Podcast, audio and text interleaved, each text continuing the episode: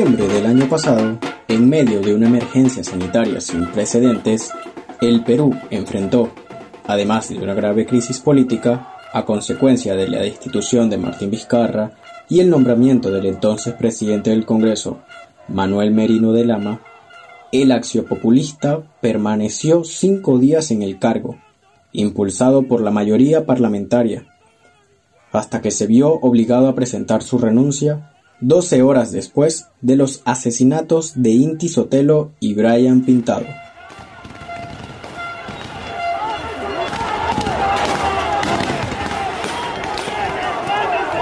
Hace 106 días, ambos jóvenes fallecieron a causa de la represión policial cuando participaban en las protestas ocurridas en Lima como parte de la movilización nacional en contra del régimen transitorio de Merino de Lama y la mayoría congresal.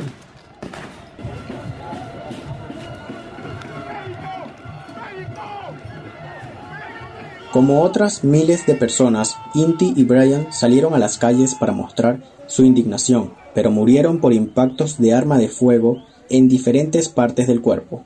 La misma represión dejó un saldo estimado de 250 heridos, entre estudiantes, paramédicos voluntarios y periodistas de medios nacionales y extranjeros. Lo ocurrido en noviembre motivó una visita de una Comisión Interamericana de Derechos Humanos, la cual concluyó en un informe que durante las movilizaciones se produjeron diversas violaciones a los derechos humanos. Asimismo, la organización internacional Human Rights Watch recomendó a las autoridades peruanas asegurar una rendición de cuentas a través de procesos penales y disciplinarios por los abusos policiales. Sin embargo, a la fecha, familiares de los fallecidos y heridos, entre ellos Pacha Sotelo, hermano de Inti, siguen reclamando justicia. Por su parte, el padre de Brian señala que las acciones del comité multisectorial para investigar las muertes de ambos jóvenes resultan insuficientes, pues hasta la fecha solo abrieron un proceso administrativo a 10 altos mandos de la Policía Nacional. No sabemos cuáles van a ser las sanciones para ellos. Aquí se perdieron dos vidas. Eso nos tiene preocupados a los familiares, no solo a los que perdimos a nuestros hijos, sino en el caso de todos los heridos. Hay jóvenes que perdieron sus habilidades motoras, señaló Oscar Pintado. Ahora, estas muertes deben poner a prueba a nuestro sistema de justicia y poder determinar lo que sucedió, por qué sucedió de esa manera y cuáles son las responsabilidades de quienes lideraron el acto violento, quienes lo autorizaron o no habiendo autorizado sabiendo que estaba sucediendo, no hicieron lo suficiente para parar estos actos.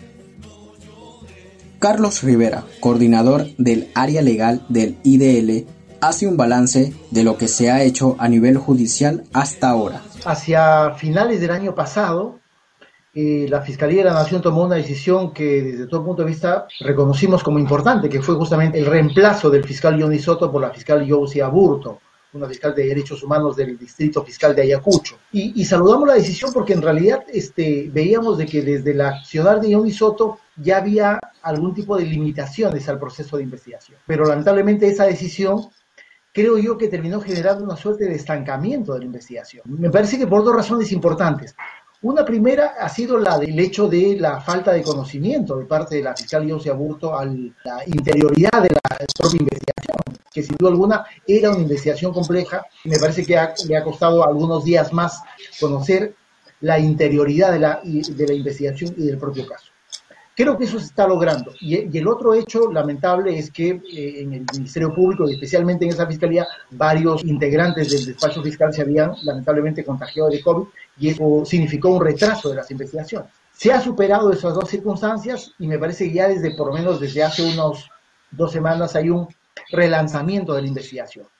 Se han retomado las diligencias, se está desarrollando una importante diligencia de visualización de videos, por cierto, en la que también hemos estado participando, y hay un relanzamiento de, las, de la relación de las declaraciones eh, que correspondían a las personas agraviadas. Ese me parece que es un dato importante que quedó pendiente hacia finales del mes, del mes de enero, ¿no? Y por lo tanto, la investigación comienza a tomar nuevamente el curso que debió haber seguido entre finales de diciembre e inicios de enero de, de este año, ¿no?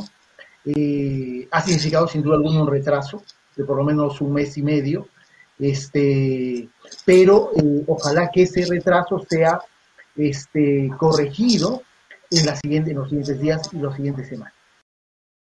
El abogado del IDL calificó de bastante revelador el informe de la Oficina General de Integridad Institucional del Ministerio del Interior sobre las responsabilidades de los jefes policiales en las operaciones del 14 de noviembre. Sí creo que ya la fiscal eh, Jose Aburto tiene mayores y mejores elementos de información. Y me refiero a un documento en específico que creo que lo hemos comentado en algún momento, que es que emitió la Oficina de Integridad Institucional del Ministerio del Interior. ¿no es cierto? Que es un documento bastante revelador sobre las eh, responsabilidades de los jefes policiales, sobre todo durante las operaciones del día 14 de noviembre. ¿Cuál es el aporte importante? No solamente dar cuenta de que no hubieron, este, o que hubo un uso indebido de perdigones de plomo, de perdigones de, de tipo canicas, ¿no es cierto? Sino también dar el aporte de los nombres, los grados y las responsabilidades específicas de oficiales de la policía que fueron cumplidas en este, el día 14 de noviembre. Información que no se tenía, ¿no es cierto? Y que estaba siendo de alguna manera retrasada por la policía. Bueno, esa información está contenida en el informe y por lo tanto que desde mi punto de vista ya correspondería que el Ministerio Público, específicamente la fiscal José Burto, amplíe la investigación. El abogado además señaló que como siguiente paso se debería ampliar la investigación en base al informe mencionado.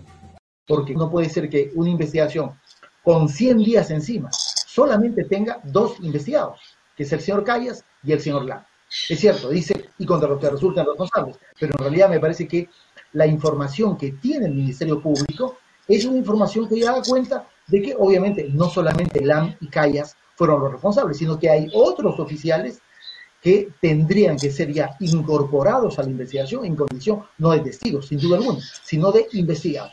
Creo que ese es el siguiente paso que correspondería que dé el Ministerio Público para ir un poco cerrando eh, el cuadro de responsabilidades.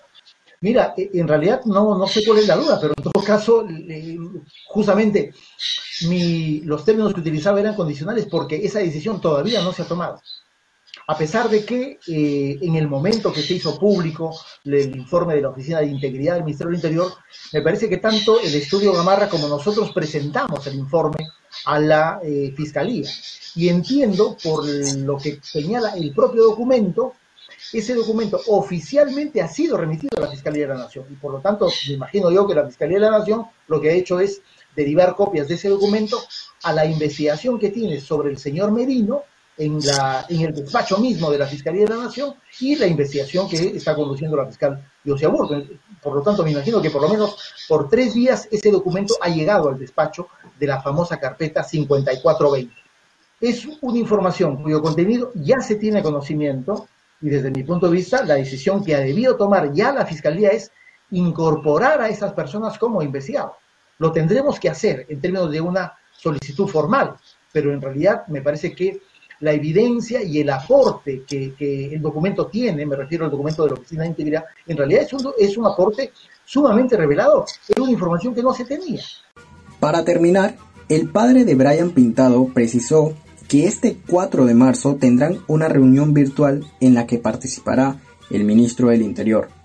Nosotros como familiares del 14N esperamos que nos informen qué sanciones van a recibir estos señores. No podemos tener esa clase de personajes dentro de la Policía Nacional.